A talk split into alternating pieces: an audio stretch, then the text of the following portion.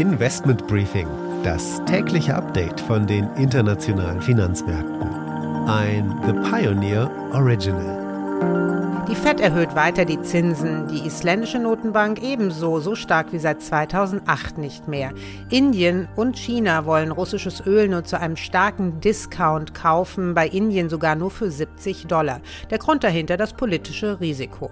Die EU will einen Importstopp für russisches Öl in Phasen implementieren. Die Ungarn, die sind noch dagegen, aber heute gehen die Verhandlungen weiter. Es wird wohl Ausnahmen für Ungarn und auch die Slowakei geben. Damit einen schönen guten Morgen aus Frankfurt. Ich freue mich, dass Sie auch bei der heutigen Ausgabe des Investment Briefings mit dabei sind. Mein Name ist Annette Weißbach und wir wollen gemeinsam auf die Themen des Tages schauen.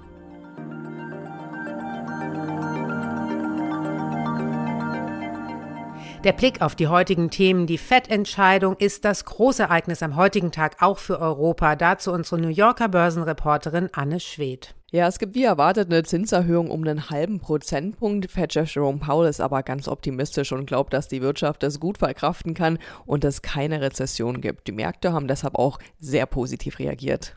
Volkswagen leidet unter zu wenig Halbleitern und will in den USA wachsen. Wir haben Herbert Dies, dem CEO, beim Conference Call genau zugehört. In a new auto world, our competitors are no longer called Mercedes, Toyota or Stellantis, but Tesla, Foxconn, Apple, LG Electronics or Uber. Europa plant den Importstopp von Öl, China und Indien kaufen nur zu erheblichen Discounts das russische Erdöl ab. Und die Aktie des Tages ist Fresenius. Die Aktie ist ordentlich gestiegen nach besser als erwarteten Zahlen.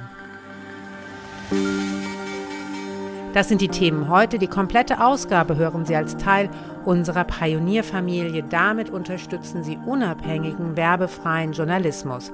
Alle Informationen dazu finden Sie auf unserer Webseite thepioneer.de. Ich hoffe, wir hören uns schon bald in aller Ausführlichkeit wieder.